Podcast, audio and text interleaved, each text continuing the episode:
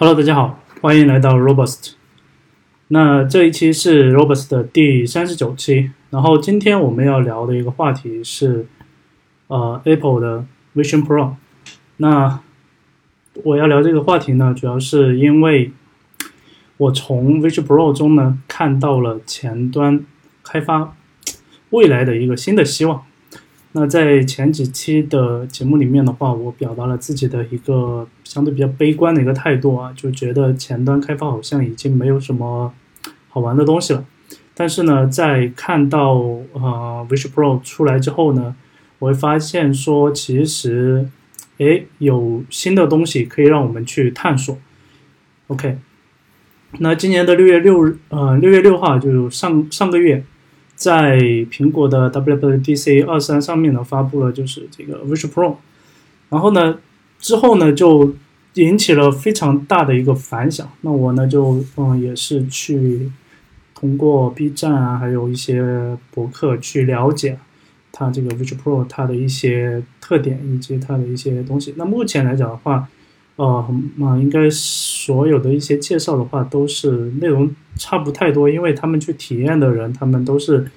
由苹果官方的人带着他们去完成一些体验，体验的各种啊内容环节，其实基本上都差不太多。所以说的话，他们能感受到的东西啊就这些。但是呢，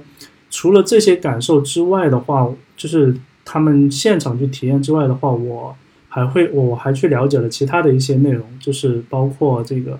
呃，苹果他们官方发布的一些开发的套件，就是插扣的呢，现在有了关于 Visual OS 的呃一些插件和这个开发的组件，然后呢，它可以让你在啊 Xcode 里面直接去预览，就是嗯这个这个在在 Visual Pro 里面的它的一个效果。但我们在电脑上看的其实是一个嗯平面的一个效果，这个。真正到了就是到了那个 Vision Pro 之后呢，它的这个 3D 的效果呢，其实是呃没有很难直接在这一个我们自己的电脑的屏幕上面去看到的。那后期的话，我看到网上有一些啊这个网友他是啊会讲说，后面可能苹果会有一些这种开发机会呃发放出来，就是可能需要去申请就。可能，当然这个申请的话，可能也我们这种普通的这种开发者可能不大容易能申请到。它可能是因为苹果它出一个设备，如果没有比较好的一个软件的生态去与之匹配的话，其实啊，后续这个设备它慢慢的、慢慢就会呃削弱下去。那嗯，我在嗯我在 Robust 的之前很。好几期啊，我其实我都有提到苹果在做这个，嗯，叉 R 的设备，但是呢，呃，其中有一期其实我有点嗯已经失望了，我已经放弃了，我就觉得说，呃，苹果它已经把这个事情，就从苹果提出来，它就是它放出消息说我要做，呃，VR 或者是 AR 设备，现在他说这个呃 Visual Pro 是一个 AR 设备啊。就他最早从最早提出来到，哦，现在发布的话，呃，就是开这个发布会的话，已经过去了整整八年的时间。那在这个八年过程中呢，市面上涌现出了非常多的这种呃 VR 的呃装备，还有一些呃 AR 的一些眼镜啊等等，还有呃 AR 的一些方案，啊都在不断的迭代。那嗯，在这个迭代过程中，啊，我看到市面上的一些设备以后，我其实是相对比较失望的，没有想象中的那么好。但是呢，通过呃 Apple 的这个 Visual Pro 呢，我发现其实设备本身确实需要好，但是呢，软件层面的东西是不可不可或缺的。就是你看那个呃 Facebook 就 Meta 他们也在做元宇宙嘛，然后他们呢也也在卖自己的一个。就是一个 VR 的一个设备，但是呢，它从就我们从网上去看到它的一些效果的话，其实并不理想。它可能在硬件上面做了很多的一些探索，可能会有一些呃，比起初代的一些这种啊 VR 的设备呢，可能会好很多。但是呢，它在软件层面，特别是这种生态上面呢，其实是差的非常非常的远。但是呢，呃。这个苹果呢，他们在推出这个设备的同时的话，也让我们看到软件的一些啊方向。那比如说，我们现在会觉得说这个生态会比较匮乏，但是你想想，初代的 iPhone 在发布的时候，它有什么样的一个生态呢？那那个时候呢是没有一个呃没有一个这个呃 App Store 的。那包括现在的这个呃 Visual OS 的话。目前来讲，它也没有就是一个非常啊正式的一个 Apple Store 的去发布类似的这个应用。但是目前我在呃在在在苹果的官方也好，然后在第三方的这个视频网站也好，我能看到就是苹果他们发布的一些啊如何去开发嗯这种 Visual OS 的应用的一些教程啊。说明其实有很多的这个开发者，他们在从呃在尝试去做这种啊 Visual OS 的一些应用的开发。那对于 Visual Pro 这个设备来讲，它是兼容啊 iPad 或者是呃或者是比如说呃嗯苹果的 tvOS 等等，就是这种平面的这种啊大屏的这种设备的话。它是兼容的，就是比如说我们开发了一个呃应用，它直接发布到了这个 iPad 的这个呃平台上面去，那它后续是可以直接在呃 Vision Pro 上面呢去继续去使用的。但这个体验感的话，就有点像你在看电影一样，你虽然带的是一个 VR 的一个设备，但实际上你只是说啊，我把一个屏幕放到了啊 VR 的这个环境里面，但还是有一点体验的不同，就是你会。你可以在同一个空间里面，然后呢，去呃，去去同一个空间里面去放多个这样的一个一个应用。那这种体验的话，其实会比我们多个屏幕摆在那里的那个体验可能会还会更好一些，因为你在多个屏幕之间去切换的时候，其实你的这个体验其实还还会是会有一个打断的这样的一个一个情况。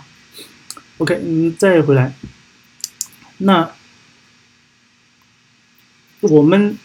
作为一个呃技术类的谈话节目的话，我们不太，嗯，我们就不要不再去聊太多关于呃 v 十 pro 它带来的一些新的一些东西，我们来聊一聊，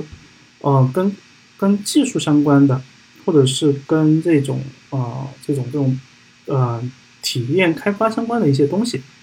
那首先。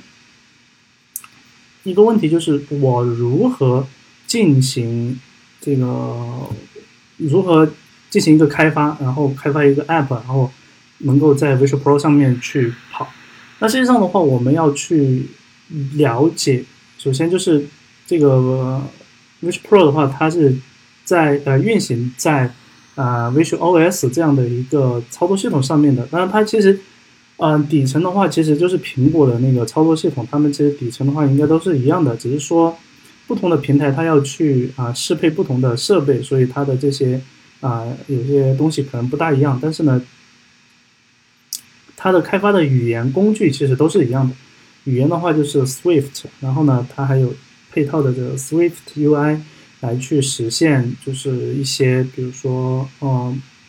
半透明的这种啊。玻璃的这种效果等等，那还有像插扣的呢，作为开发的一个一个一个一个哦集集成环境。同时的话，你需要去掌握 VR AR 设备它的一个开发的一个逻辑。就如果说我们平时在手机或者是电脑上面做开发的时候呢，我们去写一个啊界面，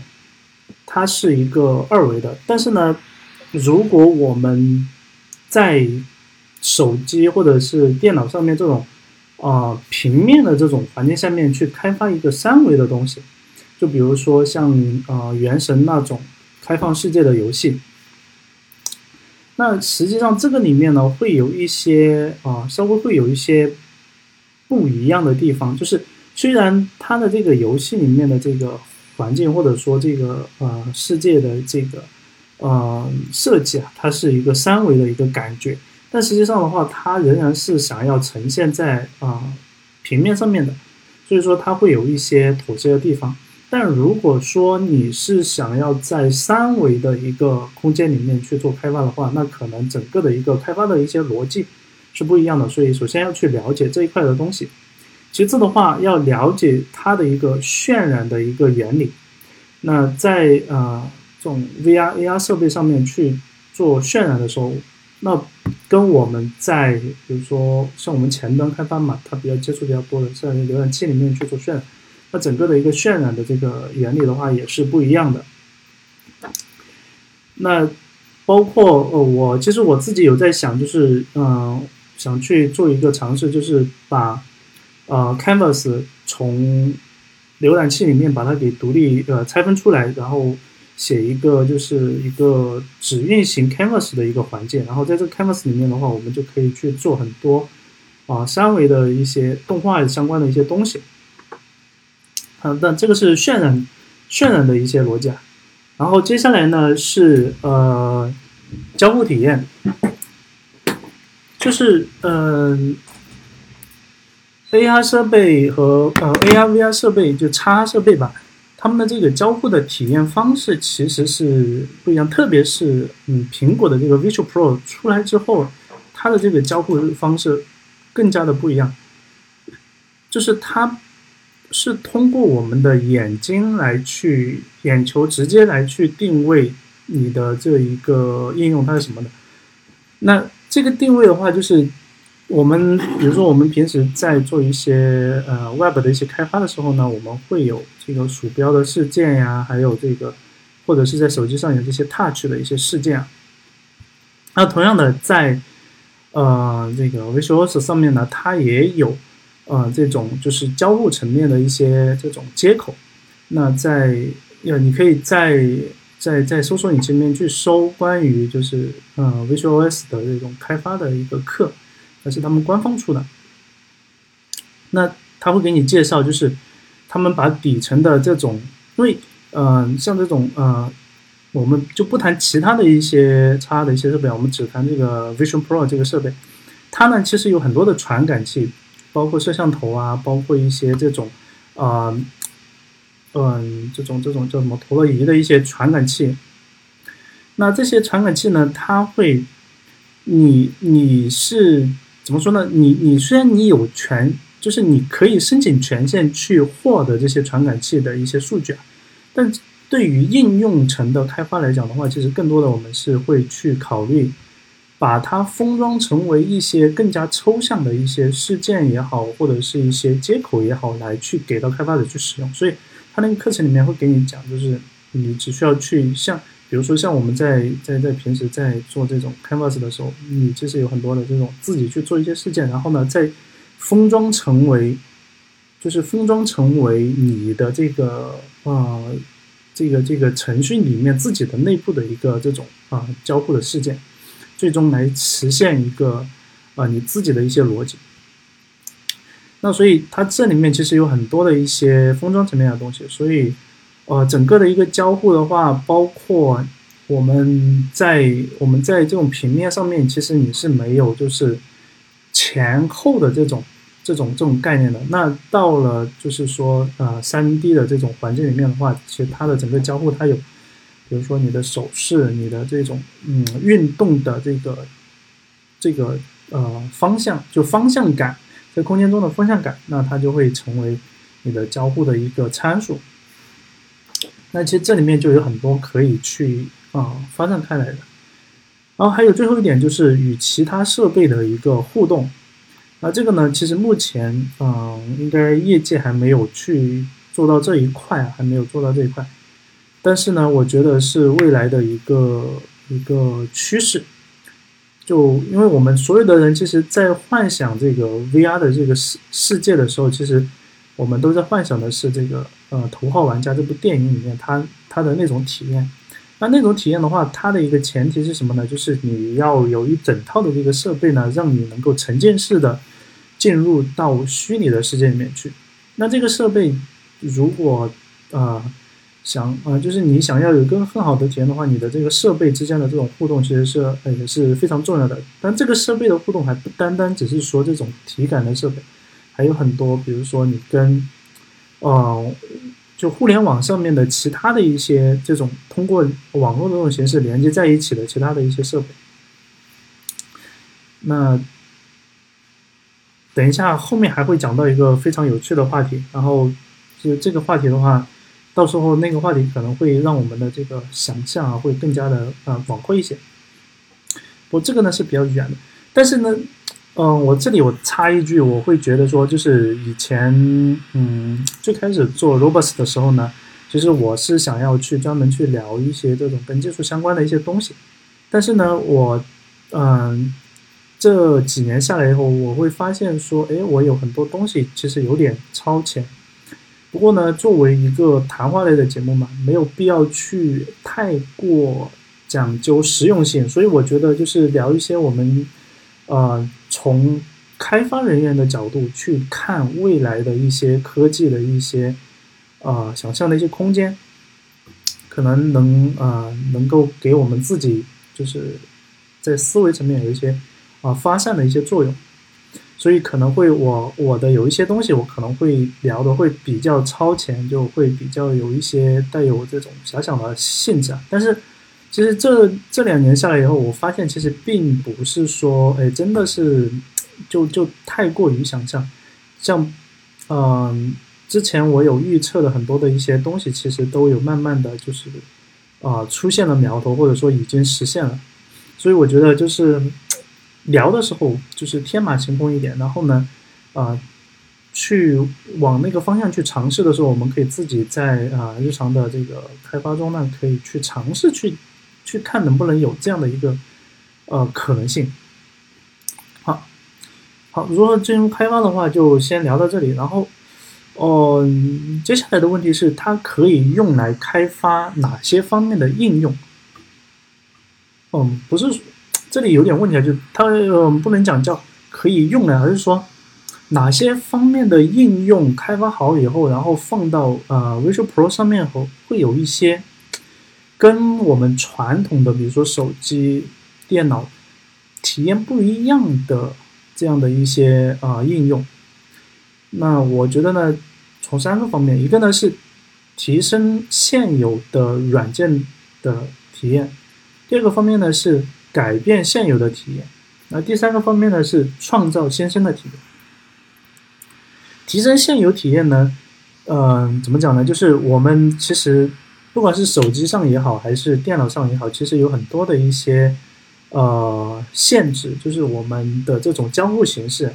人机的这种交互形式其实是有很多的限制的，它没有办法去突破这种平面的一个一个一个一个场景。但是当我们的整个的一个空间延伸到这个三维的空间之后呢，其实会有很多的一些呃变化。就比如说，我举个例子，我。我以前我在电视上面，我在看，我有看到过这样的一个场景，就是一个这个一个股票交易，一个股票分析师还是一个交易员，他呢需要去非常实时的关注当前就是这个这个盘口的一些信息，但甚至不单单是是这个市场上的交易的数据，还有可能是一些。来自其他的第三方的一些数据的推送，他需要实时的去关注他们来，然后呢来去做自己的一个决策。那在这种场景下的话，他足足用了多少块屏呢？十二块屏，然后在自己的就是前面，然后形成了一个大大的一个墙壁一样的，然后呢来去每一块屏上面可能不同的屏，它有不同的一个数据的一个呈现。那这就会。让整个的一个这个工作啊，感觉是怎么说呢？被被这么多的屏幕包围起来。但如果说你很熟练，对吧？不同的屏之间，我可以很很快的、迅速的找到自己需要的信呃信息，是当然是 OK 的。但如果说你比如说你今天你突然有点什么事情，你需要到另外一个地方去办公，那没有没有这么多屏幕给你，那就很麻烦了，对吧？那如果说这个时候你有这个啊 Visual Pro，你就不再需要有那么多的屏幕，你你你在三维的空地里面空间里面，你可以有无数个你的这个这个啊这个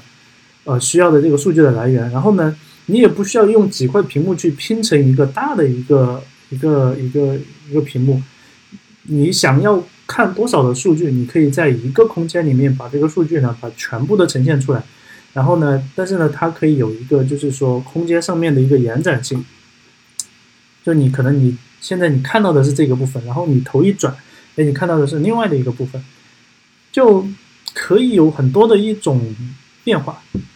那这个呢是股票交易软件，还有呢是代码查看。就我们程序员在工作中经常会有第二块屏嘛，就副屏。然后呢，我们我经常看到很多同学他是把这个副屏呢是竖起来的。为什么呢？因为竖起来可以看到更多行数的代码。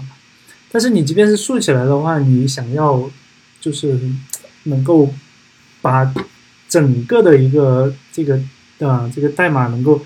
快速的。就是定位到的话，其实也是比较麻烦的。那你始终你还要还是需要滚动嘛？但是如果说我通过这种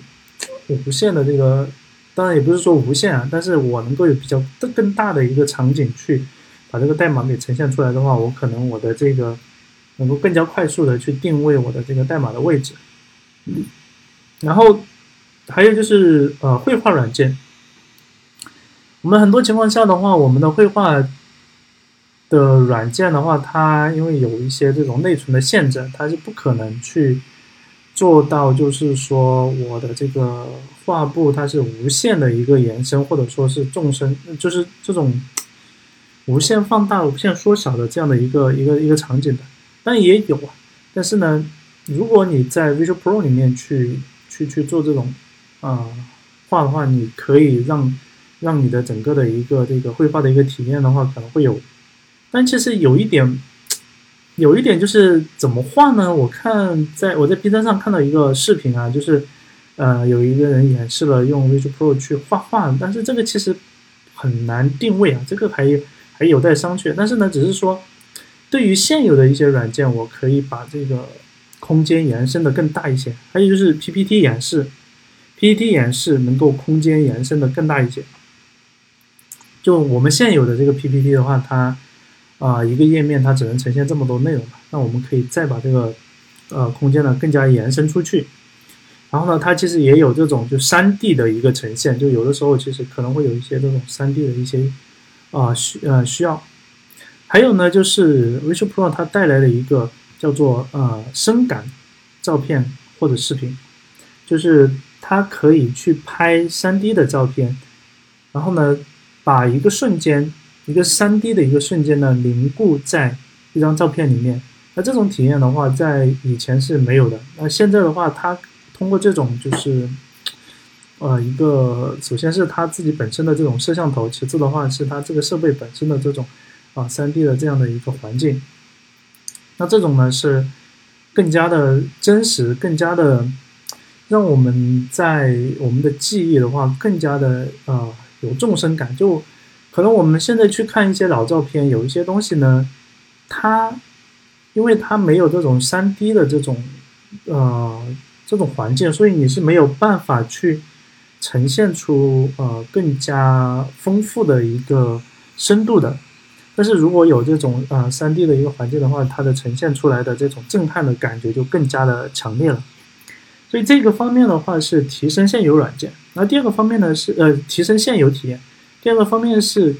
改变现有的体验，改变现有的体验就是说，我们以前是这样的，然后我们现在换了一种方式，就虽然是同样的一个，就是它的软件的功能是同样的，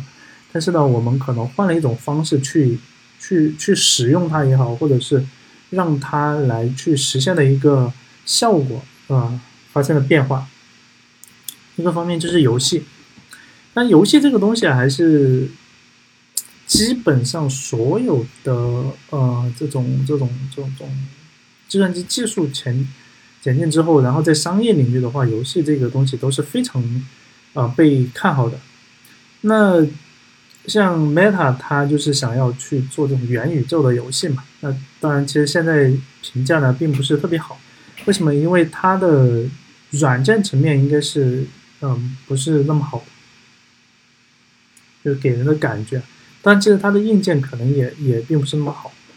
然后我们去呃以前的话，我们去体验游戏的时候，可能更多的是去体验的是游戏，就是 游戏设计里面有一些东西它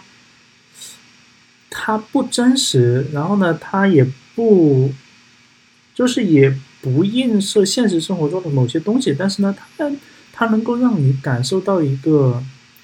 超乎现实的一个一一种体验在里面。那这是我们现有的一些游戏，但是我们做游戏的人来讲的话，他们在不断的去追求一种一种一种一种变化。从我们以前的像素游戏到后面的啊这种呃能够就是有景呃就这种呃叫什么呃这种背景不断移动的这样的一种啊游戏，然后再到三 D 的这种啊引擎的游戏，那这整个的一个这个游戏的这个发展过程其实是很有意思的，但是呢。体验上面，我们无论是从最早的这种这种像素游戏也好，然后还是到现在的这种，嗯，三 A 的游戏哈，它都是通过设备来进行操作，还没有达到一种第一人称或者是第甚至第二人称的这样的一个一个呃一种一种体验方式啊。那如果说在 VR 设备里面，其实我之前我很早的时候，我有去体验过一个，就是叫做什么真人真人不是真人是真人呃虚拟吃鸡，就是背上面背了一个很大的一个机器，然后呢带上了那个 VR 的设备，然后呢手里拿着那个那个那个枪，然后在一个很空旷的一个房间里面。然后呢，一堆人，就是我们当时我们应该是有六个人，然后分了两个组对打嘛，对打。然后呢，一堆人在里面，然后我当时的体验是觉得哇，真的挺爽的，因为，嗯，声音的话是从你的这个，就是你你能感受到自己好像它是第一人称的一个视角嘛，你能感觉到就是你的这个声音，还有它的这个设备的震动感，就你你开枪的时候的震动感。然后呢，你是你的这个眼睛里面看到的这一个这种炸裂的效果，啊，这个呢体验其实很好的。当时我们体验了可能大概呃十分钟吧，好像是十分钟还是多少分钟，反正很短的时间。然后总的是我们六个好像是花了八百块钱。那当时那个感觉我其实也也也挺感觉挺不错的，但是呢，因为它那个设备有点重，而且的话有点发热。就是对于游戏的人来讲的话，其实是很有，就它的整个体验是已经有有很大的一个变化。但是呢，它这个游戏它还是有一个缺点，就是什么呢？它需要有一个空旷的一个房间。然后呢，如果说你是你外边的人去看他们，其实是很奇怪的，就一帮人，然后在那里握握，就是拧来拧去，拧来拧去。但其实是因为那是因为就是。对游戏的人来讲，他其实是在躲避，他有一些障碍物嘛，他他可以就是呃靠在那个障碍物旁边去躲避呃对方的子弹啊，还有包括有一些掩体，还有包括有一些那个就是一些那些那些药箱什么的，他都是可以去操作的。但是呢，外边的人看的就是感觉哦，这帮人是个傻子一样的，在那里拧来拧去就很很奇怪。就他需要有一个比较大的一个空间，因为。它的这个空间的话，还要跟它的整个的软件做一个配合。就你的空间有多大，你的软件里面你的整个的一个整个的一个呃游戏的这个空间也就只有多大，因为你人要在里面去穿梭嘛。但如果说我们有一个呃，就是我们有了像 Visual Pro 这样的设备，然后再加上软件，然后再加上其他的一些设备，那这种体验的话，可能就。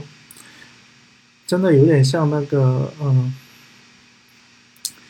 嗯，电影里面的这种这种这种感觉了。那这是游戏啊，还有呢，就是嗯，室内设计，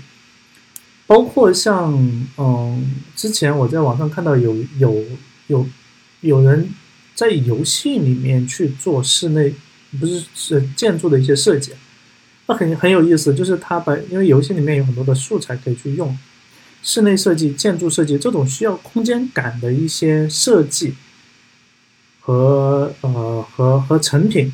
那通过这种呃三就是三 D 环境的一个一个一个效果来呈现，其实是很好的。就而且这里面其实呃，我个人认为啊，就未来，比如说我，比如说装修公司，我我我为嗯，首先对于我自己来讲，我用这个设备来去做做呃一个装修的一个设计，我可以提高我的效率。就它。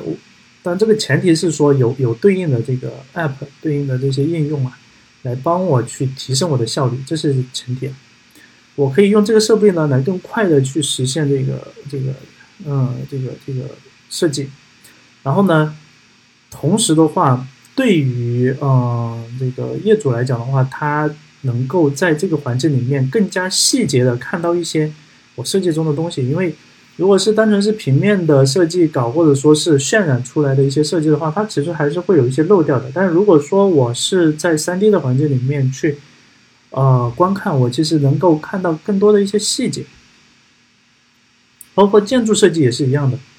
就包括还有一些施工啊之类的，其实都可以借助这种山地的环境呢来去做一些，啊，做一些体验的一些变更。然后第三个方面呢，就是创造新生的体验。那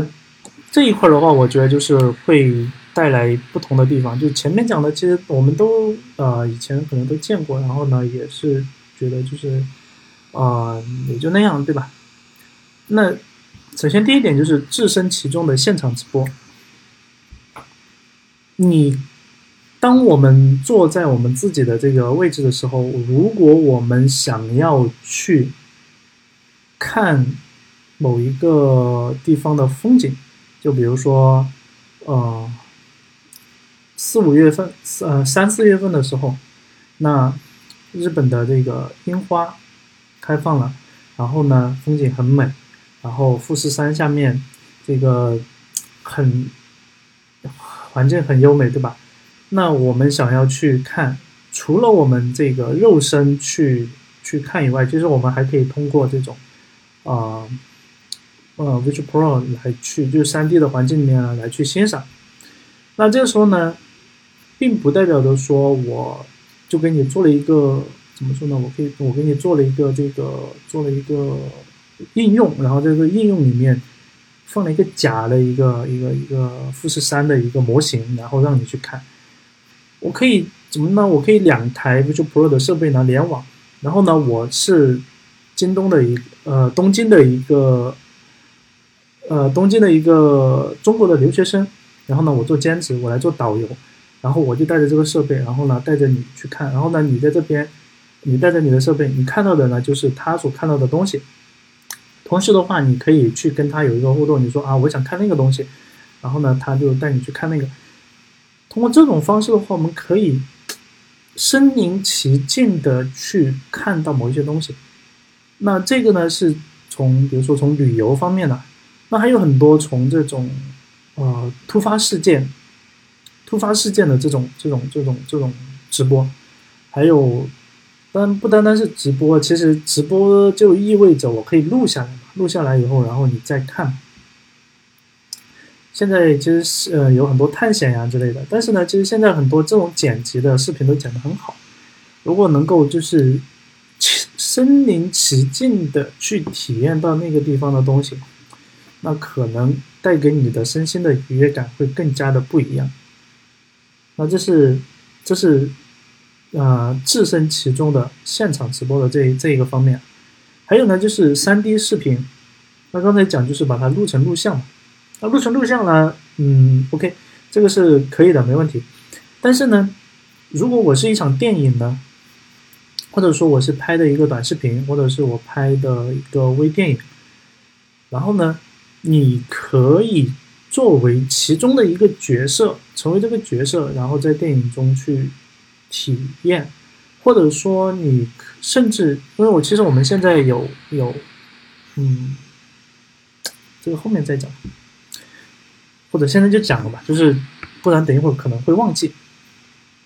就我们现在有一种电影的形式是什么呢？就是互动电影。你可以，就它它的剧情呢，它其实是有很多很多分支的。然后呢，你到了一个分支的时候，它会让你选择说，你是希望这个角色他做这个事情呢，还是做那个事情？当你选择了一个事情之后呢，OK，它的剧情的走向就不一样了。不同的观众他看到的这个剧情的走向，它是不一样的。那虽然就剧本是有限的，但是因为你，呃，你，但是呢，他会拍很多很多的这个分支嘛。那这也就意味着，如果我是一个观众，然后我想要把所有的分支看，我可能花掉很多很多的时间。当然，这个是另外的说，就是如果我是一个观众，我可以在这个里面去选择某一个走向。那也就意味着，当如果我是以第一人称的视角。作为其中的某一个角色参与到电影中的时候呢，我可以影响到这个剧情的一个走向。那这里面就有很多好玩的东西在里面，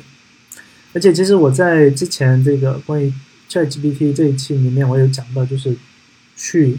动态的生成剧本和动态的生成剧情，以及动态的生成电影这样的一些啊设想。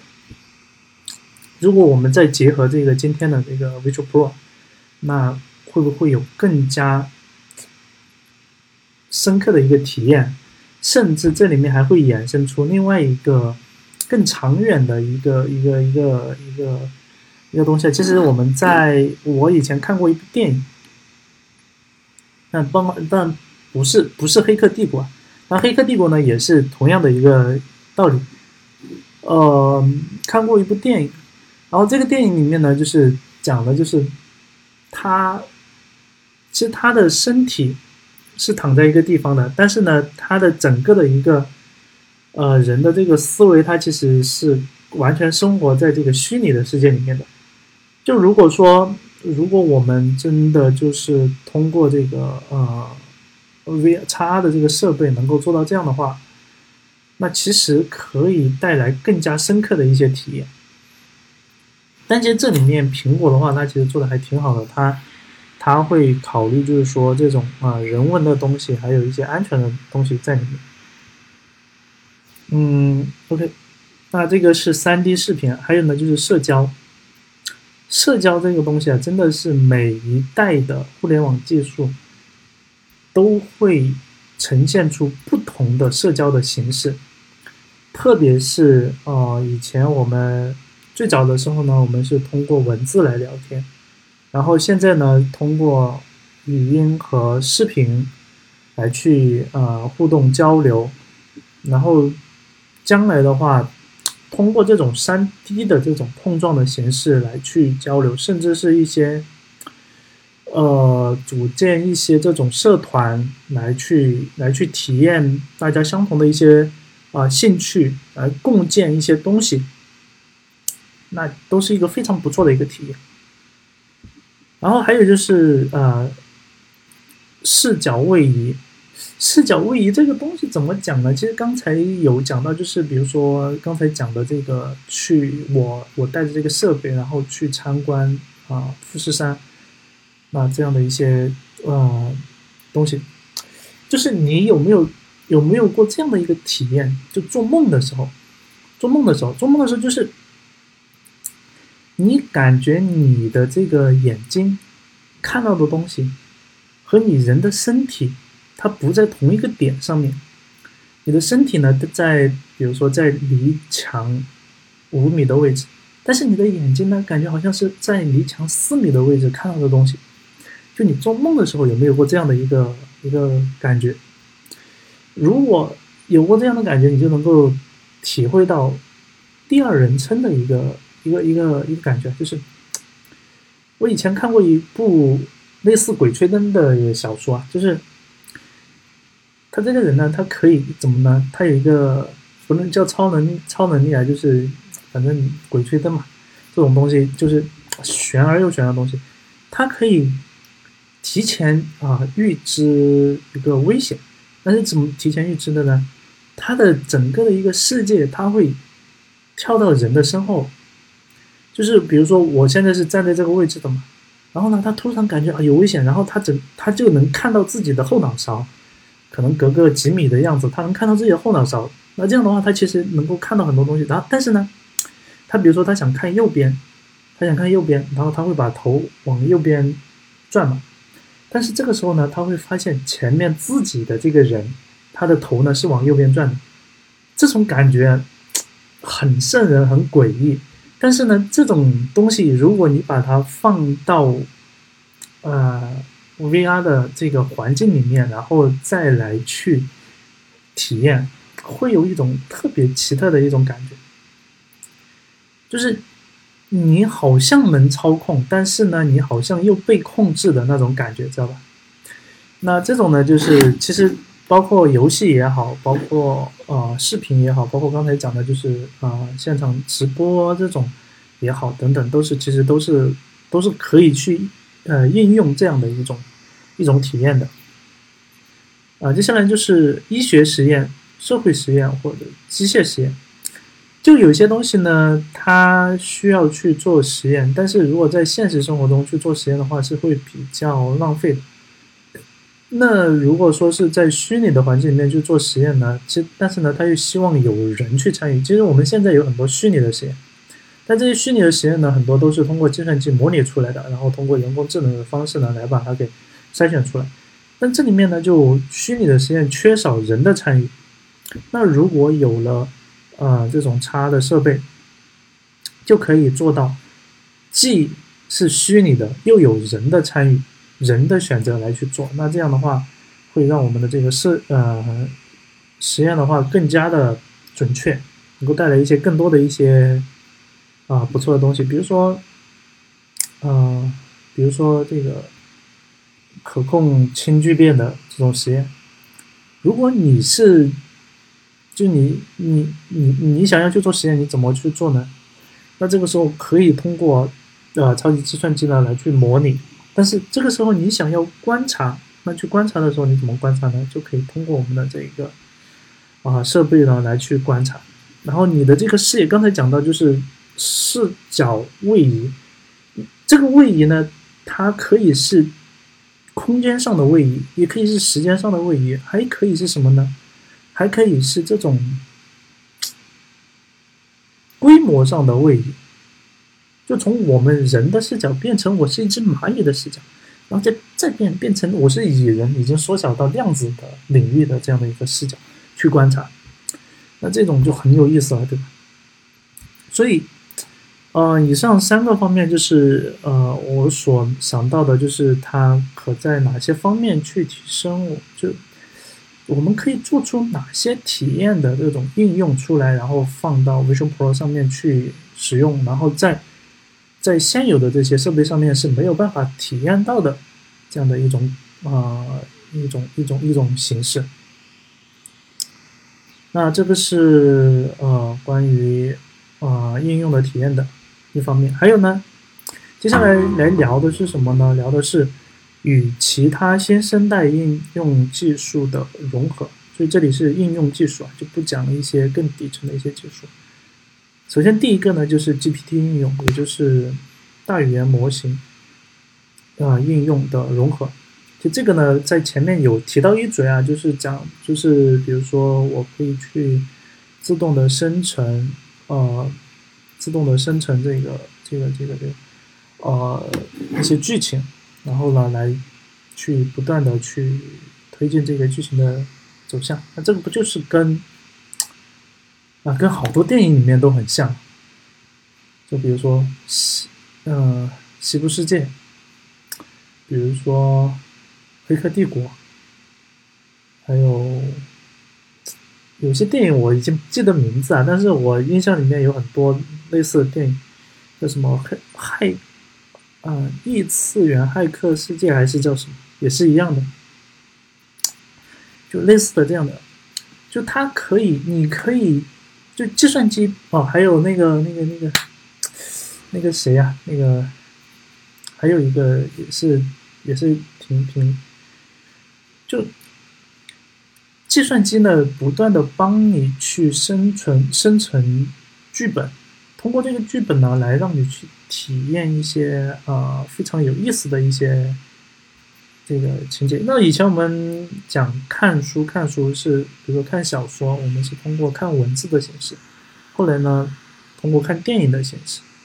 然后到再后面就是我们身临其境的去参与其中。它其实有一些那种，呃，那种舞台剧啊，其实是可以观众进去参与的，但是呢。那种参与感呢，其实你没有办法去影响剧情剧情的一个走向。然后包括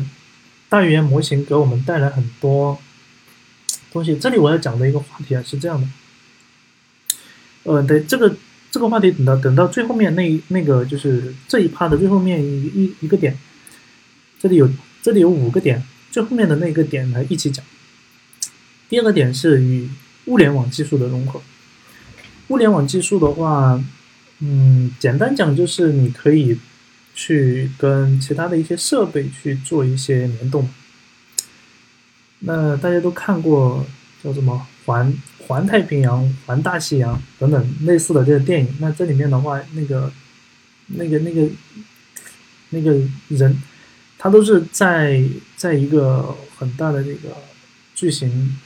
机器人的里面去操作这个巨型的机甲来去战斗，那这里面就是一个问题，就是它怎么去实现这种人和机器的一个融合呢？其实这里面就是有一个，它肯定是要通过物联网的技术来去做的，就是传感器加上你的执行。那所有的设备，它所有的这个。就是这个这个这个机甲里面的所有的这些啊东西，它都要接入到呃一个网络中去，然后这个网络里面呢，通过来感知人体的这一个动作来去进行一个动作。那物联网的话，目前来讲就是我们啊现有的市面上可以见到的一些物联网，比如说车联网，还有家里的这个智能家居，还有一些像啊。工业领域的一些这种，啊，嗯，就是机器生产中的一些啊这种物联网，这个是比较多的。就现在的应用，物联网的应用其实是比较多的。但是呢，如果说能够跟我们的这个叉设备去结合，来实现一些更加便捷的操作的形式，就比如说。我们其实，在呃很多科幻片里面有看到，就是这个星舰，就是就是宇宙飞船的这个舰长呢，他坐在这个椅子上，然后在空中呢有一个那种虚拟的一个屏，然后他的手呢在上面划划划划划，然后就控制着整个这个星舰飞飞来飞去，然后做一个什么样的一个动作。同样的道理，在在我们生就是我们日常的这种生产中，在一个工厂里面。那可能或者是一些呃特殊的一些施工的一些场景，那我们可以通过这种远程的这种操控啊来去实现。但是远程操控的时候呢，你需要什么呢？你需要有一定的这个设备来去操控。那以前的话，我们是通过按钮，就这个按钮就就就然后按那个按钮，得要老师傅非常熟，然后你才能够去操作。那在呃军用领域的话，有。有通过什么呢？通过这个全身的传感器来操作那个无人机，来去实现一些远程的打击，这个也是有的。那如果是通过这个 VR 设备来去操作我们的这些机器的一些联动的话，我觉得也是不错的一种呃一个方向。这个是物联网技术啊。然后第三点呢是自动化技术。呃，自动化技术其实也可以考虑跟呃物联网技术做一个融合，但是呢，自动化技术更多的讲的是一种怎么讲，就是呃，它你你编好一个自动化的一个流程，一个程序，一呃一组程序，然后或者说是一组命令，编好这个东西以后呢，然后呢，让它自己去执行。自己去运行，就自动化，那这种东西。那如果呃传统的自动化的话，我们是通过比如说软件或者是编程的方式呢来去做。但其实现在呢，有这种可可视化的这种自动化呢，来去实现一些。那这个可以和下面一点就是无代码编程技术的融合，就可以把这两点呢结合在一起。无代码编程技术呢，就是我们前端的话都知道低代码，对吧？那无代码呢，可能比低代码更加再进一步，就是没有代码。低代码呢，它还是有有一点代码，对吧？那无代码，无代码编程技术的一个融合，那我们其实现在已经有很多这种无代码的一个编程了，像比如什么，嗯，一些呃，像以前我有提到过，就是这个一些少儿编程，他们里面去。更多的是教会小孩他的一个，就是程序运行的一个底层逻辑，而不是教会你编程，不不是教会你具体的某一个语言，不是教会你具体的一些语法，而是教会你，就是说我们计算机里面它的这个程序，它在设计的时候它是什么样的一种底层的逻辑在里面。所以说的话，它有一些啊就没有代码的，它可能更多的是通过这种。逻辑的一种演示，让小孩子能够理解到这一层的东西。那同样的道理，对于不了解编程的人来讲的话，他们可以通过这种呃无代码的形式来去实现自动化。这样的话，能够让我们普通的人能够呃，就是更轻松的去完成一些工作。但有人说啊，都完了。又卷起来了，又就是又又要失业了，对吧？但其实呢，我是觉得说，每一项技术对于我们整个社会而言，它的积极作用在于减少我们所浪费的时间，节省下来的时间用来干什么呢？用来去提升自己，发展自己的内心的幸福感，满足自己对自我实现的一个追求。就技术的进步是为我们的人的发展、人的幸福、人的自我实现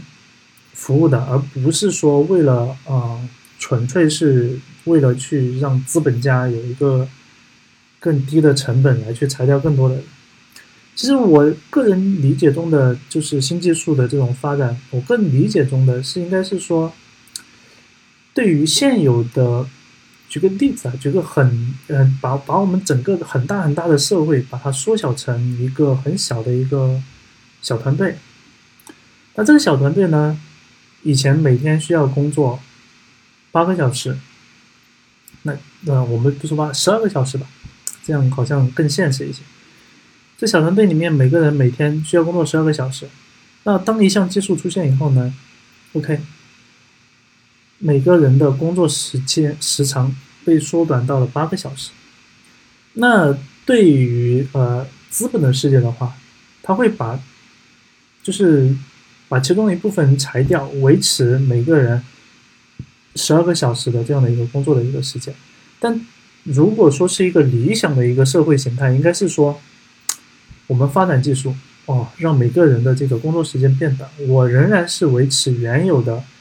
每个人的这个，呃，薪资也好，待遇也好，然后他的这个福利也好，全部维持。但是呢，在时间上面我可以缩短。我觉得这是一个最理想的一个一个一个技术发展的一个结果。因为为什么呢？因为假如说我们整个世界只有五个人，其中一个人是老板，另外一个四个人是。是是是是打工的，整个世界就五个人。那这个时候呢，技术发展了，就通过我们五个人的努力啊，获得了一项新技术，然后呢，我们把每个人的这个工作时间呢打下来。那这个时候，这个老板呢，他很自私，他说啊，那我付出的成本呢，呃，就我付出的这个成本吧，那我要把这个成本打下来，我就裁员，裁掉两个。维持原有的这个工作的时间，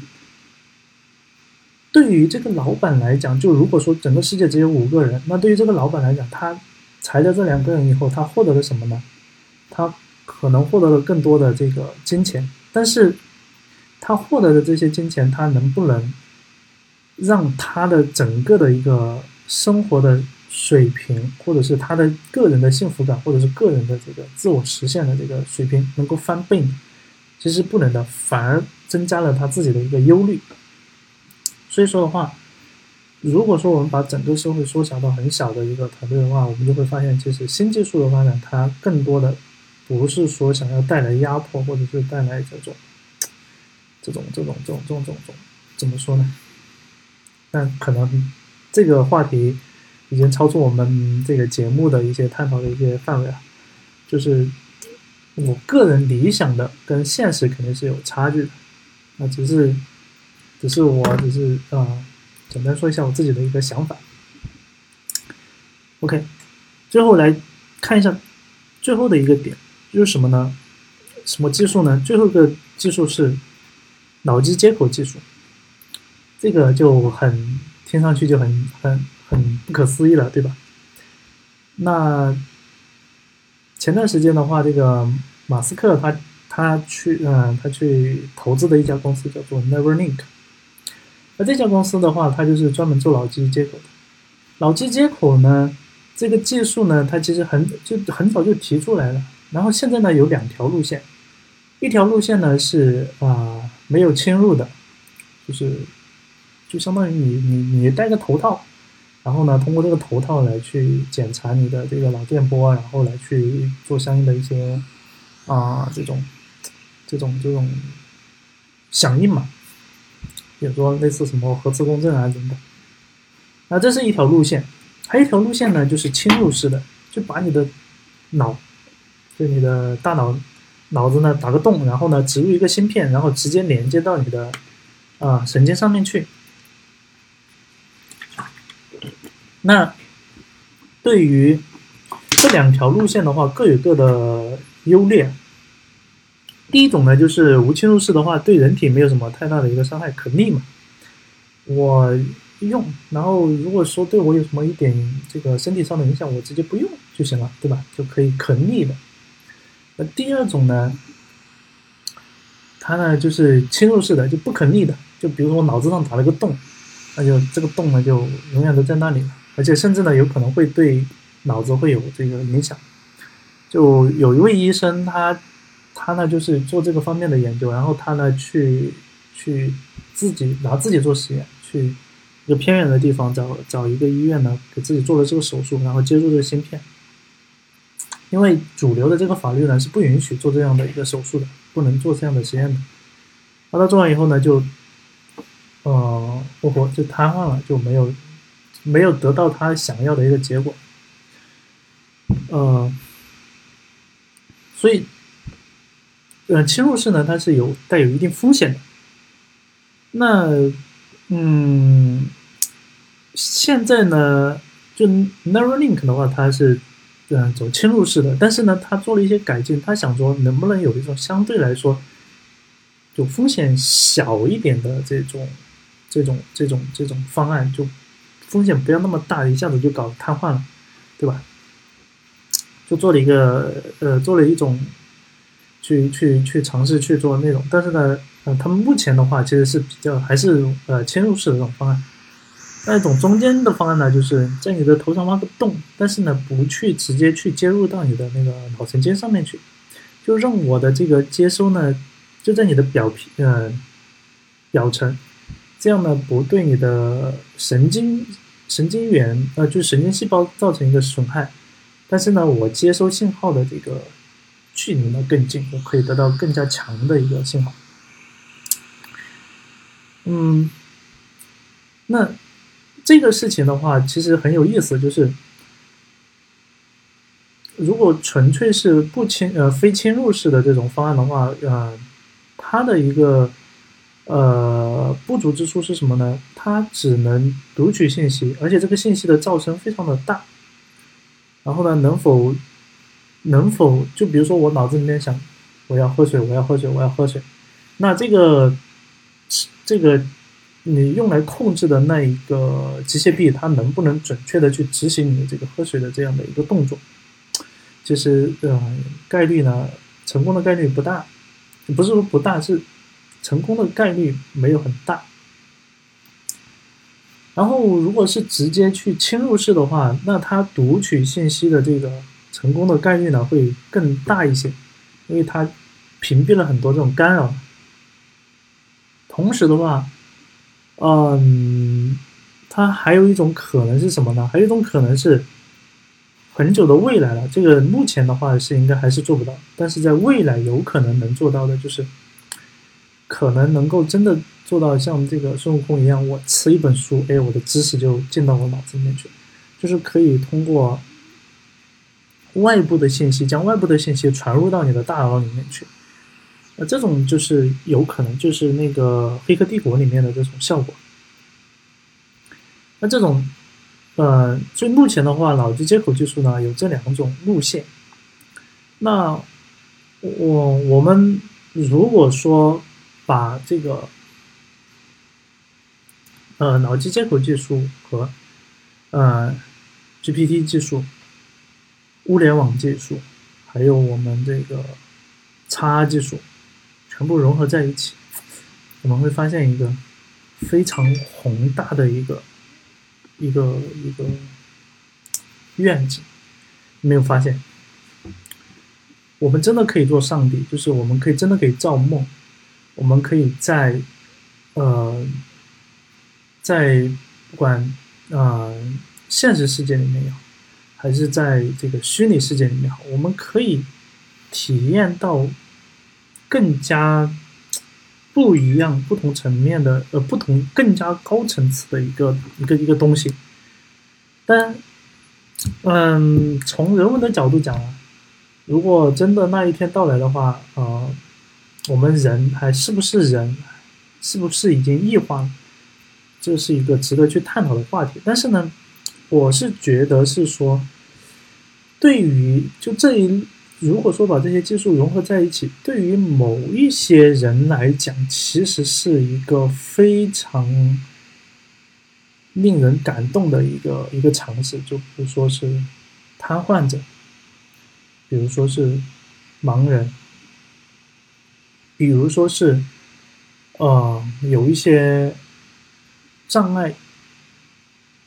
的一些一些一些。那通过这种技术把它融合在一起以后呢，我们可以提供到让它补充它的一个一个一个身体上的缺陷，是身体上的缺陷。还有另外一个点就是，刚才我们讲到，就是说想要把这个信息反写到大脑里面，那目前的话是不可能去实现的，而且这个东西，呃，未来真的能否做到，其实是一个很。也是风险很大的一个事情，但是呢，我其实呃之前我有我有专门写文章，我有聊到过，就是 Chat GPT 这个东西，它的一个颠覆性非常的大，在于它可能会颠覆教育。我们以前的教育是什么？教会学生，首先是教会学生，呃，基础的一些知识常识。其次的话，教会学生一些理念，但这还是理想化的。很多理想，很多这个现实中的教育，它就是教知识，就纯粹教知识，它不教理念，也不教方法。那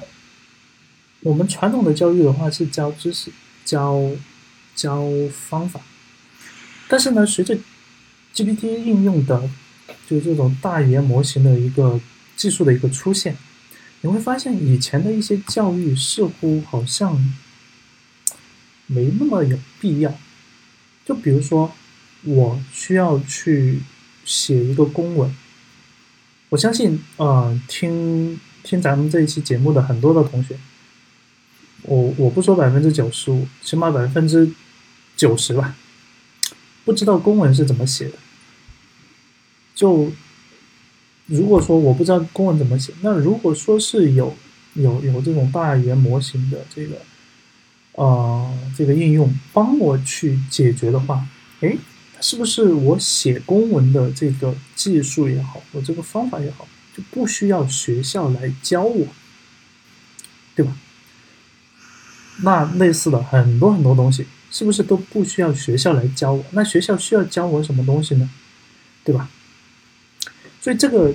GPT 的话，它有很多的一个思考在里面，就是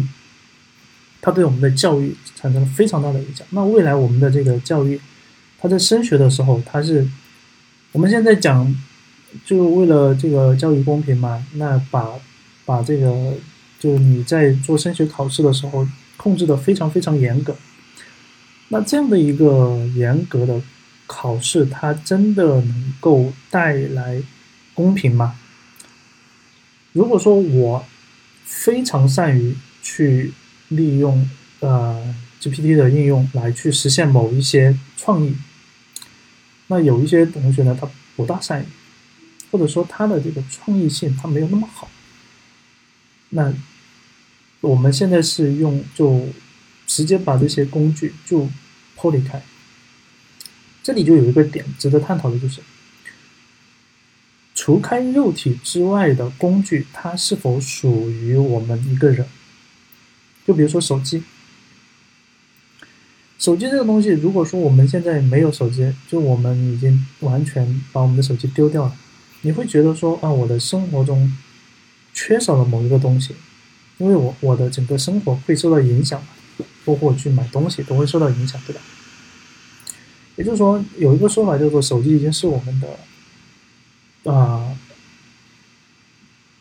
怎么说呢？就是体外器官这样的一个概念在里面。同样的道理，我们体外的器官既然是可以有体外的器官，会不会存在一个体外的大脑？可以去思考一下，就是为什么我一定要让我的大脑来去记住某些知识，掌握某些技能呢？能不能有我体外的一个大脑来帮我去有拥有这些知识，掌握这些技能，然后当我需要用的时候呢，哎，我再把它给，我再命令我的这个体外的这个大脑器官，把这些东西调出来，调出来完了以后，接下来还还有一件事情更加的有意思，就是刚才讲到这个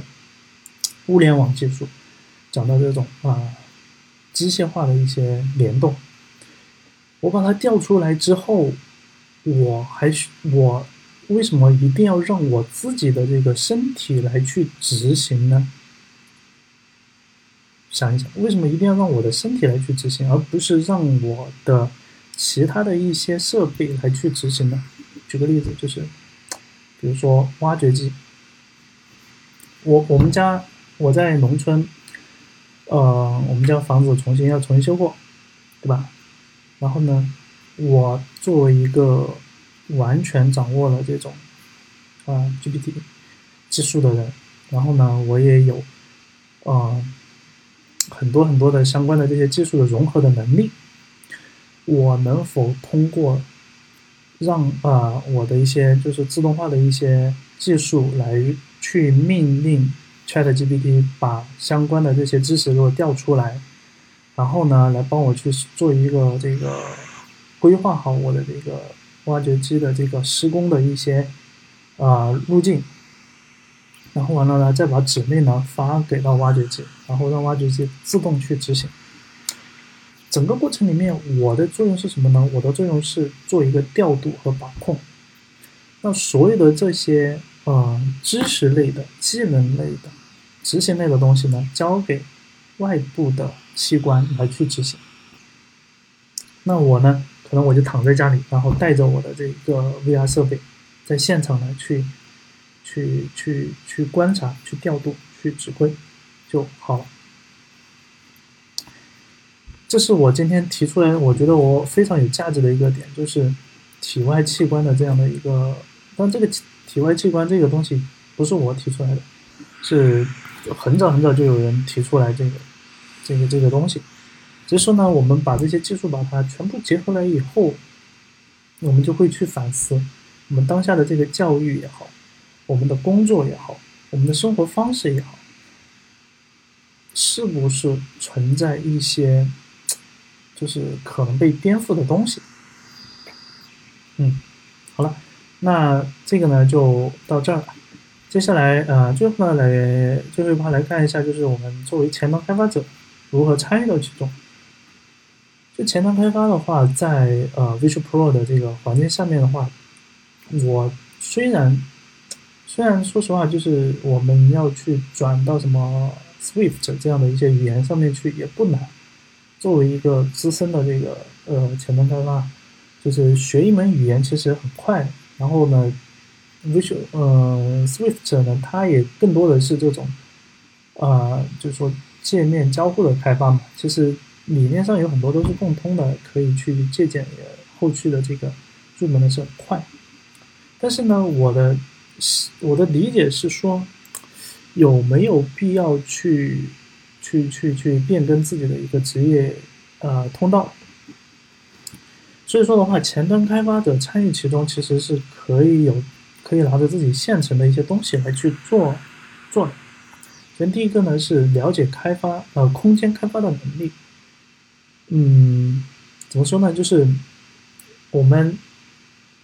我们要去首先去了解设备，然后呢要去了解我们啊所知道的这个开发者，就 Apple 他们开放给开发者的这些能力等等。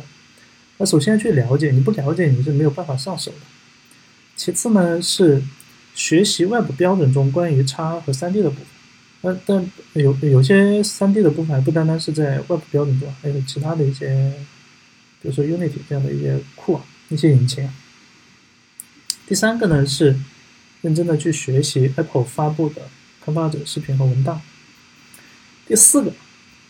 非常重要啊，第四个就是在 Safari 理论器中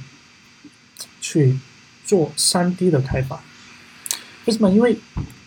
呃，Visual Pro 呢，它是可以直接在在在里面打开 Safari，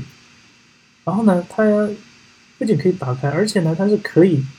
就是这个这个窗口，它是可以不断的去拉大、扩大。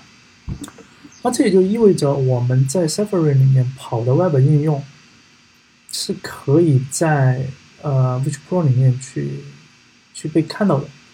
然后我的想法是，如果可以的话，我是不是可以在 Safari 里面去跑一个？用 Web 相关的技术，或者是 Web 以及关联技术实现的这种 3D 的应用，就浏览器呢，它然后再打开，不知道有没有全屏的模式啊？打开浏览器的全屏模式，然后，诶，那就变成了我的整个的一个一个屏幕，变成了我的整个的一个 Safari 的这个界面，然后我就看里面的东西就行了。我在这里面去做一些 3D 的开发。而这个时候的话，通过这个三 D 的开发呢，那就不用再去，呃，再去完全去去去去实现，呃，用 Swift UI 去实现一套 UI，而是完全按照我们自己的一套东西去实现。但是这个，我个人觉得可能这种开发出来的这个效率的话，但开发效率会高，但是呢，体验可能会受到影响。因为毕竟原生的体验肯定会更好一些，不过这个东西还没有验证，可能未来看，我我觉得市面上肯定会有会有的，会有一些这种啊东西会出来。但其实现在有很多关于 3D 开发的，什么 3JS 的 3D，呃，还有很多的一些像呃 Unity 这样的引擎呢，也是比较多的。所以说，呃，其实现在市面上已经有一些东西可以让我们去用来去做 3D 的开发。只是说，我们想要，因为我们做 Web 开发的时候，一般都是嗯，实时的一个画面可以给反馈的给我们，这样子我们才能够更好的去知道说啊，我当前已经开发到什么样的一个状态。那好了，那今天呢就大概聊这么多吧，因为时间花的好像有点长了。总之呢，今天简单做一下总结吧，就是苹果的 Vision Pro 的话。带给我们，我可以这样讲，我觉得，对于整个互联网技术也好，包括科技板块也好，对于整个消费领域来讲，呃，Vision Pro 它给了我们非常大的一个畅想。那以前我讲苹果的这个设备呢，它具有一定的一个标杆性质，我觉得这一次的话。仍然，它担负起了这样的一个一个一个角色，非常好，我觉得是很好的。虽然说中间拖的时间非常的久，拖了八年的时间，然后我相信也是因为在这八年中的话，它不断的去打磨，不断的去推翻以前的一些技术的方案、一些架构，才最终呢能够让我们看到现在就是它所发布出来的那么流畅的一个体验效果。当然，其实这里面还有很多啊，就包括它的芯片。其实据称，据称它的这个芯片就是 M1 的芯片，最早呢其实是想要给这个 VR 设备用的，后来因为嗯，产品没发布嘛，就用到了笔记本电脑中，哎，然后发现不错，然后呢，现在呢是把 M2 的芯片直接用到了这个 Vision Pro 上面去，而且 Vision Pro 上面呢，另外还有一批一块这个二一的一个芯片，专门来做视觉方面的一些处理，这让整个的这个就是嗯，可以这这么讲，就是这个 Vision Pro 它的这个计算的性能比我们的。就是市面上能买到的最好的苹果的电脑的那个性能要强一强过，起码超过一点五，就是起码是一点五倍这样的一个能力嘛。所以说它的价格那么高，其实也是因为它的成本确实很高。你看它的摄像头就有那么多的摄像头，而且它的这个屏的这个这个这个屏也是那么的高端，对吧？那如果说我未来能把这个价格打下来的话，当然，其实苹果的设备，它你说想要把苹果的设备价格打下来，可能不大容易，毕竟它的体验太好了。就是我们看现在安卓安卓手机发展了那么多年，它能跟初代的苹果的这个呃软件去 PK 吗？其实很难做到，就有很很多。特别是国产的这个系统啊，很难做到的。但如果说是呃国外的一些系统，其实我觉得还可以。像索尼，其实之前我有用过索尼的那个安卓机，其实索尼的这个系统的流畅度也好，体验也好，其实还是会比比国产的这个像小米的 MIUI 要好很多的。就是这种感觉上面，小米的 MIUI 感觉像是一个。哎，怎么说呢？一个纸片一样的东西，然后，嗯，不是那么的优雅。那苹果的这个设备的话，我觉得虽然说它的硬件确实很厉害，就是硬件上面确实是给足了诚意，但是我觉得最最最关键的还是它的软件。就对于苹果来讲的话，它的生态里面软件是不可或缺的一个部分。如果没有软件的生态，那这个设备发布跟没发布其实是没有太大的一个区别。所以说的话，我相信未来的这段时间，苹果它会不断的去建设它的这个软件的生态，就像当初 iPhone 去做这个 App Store 一样的。这个软件的生态一旦起来之后呢，OK，那它的整个一个。整个这个商业的一个生态就非常的一个完整，然后给我们带来的体验呢也就非常的不错了。所以我相信未来这一个东西会会成为一个不能说是主流，但是会成为一个新的一个增长点，一个爆发点。那有这样的一个机会放在我们的面前的话，作为前端开发者，我觉得是需要去关注去。去尝试去去去去用的，而且不单单是体验层面，其实我们前端的这个，呃，就 Web 的这个体验，从最早的这种，呃，很挫的那种界面，然后发展到现在，其实已经是一个非常就是迭代了很多代的这样的一个一个一个体验的一个代际了。那未来的话，肯定还会继续的去迭代，就是继续会迭代。所以，既然苹果已经出了这样的设备，我觉得可以朝着这个方向去尝试、去努力一下。啊，说不定未来你开发的应用就是早期的、最有体验感的这个、这个、这个应用了。嗯，好吧，那今天的节目呢就到这里了，我们下次再见，拜拜。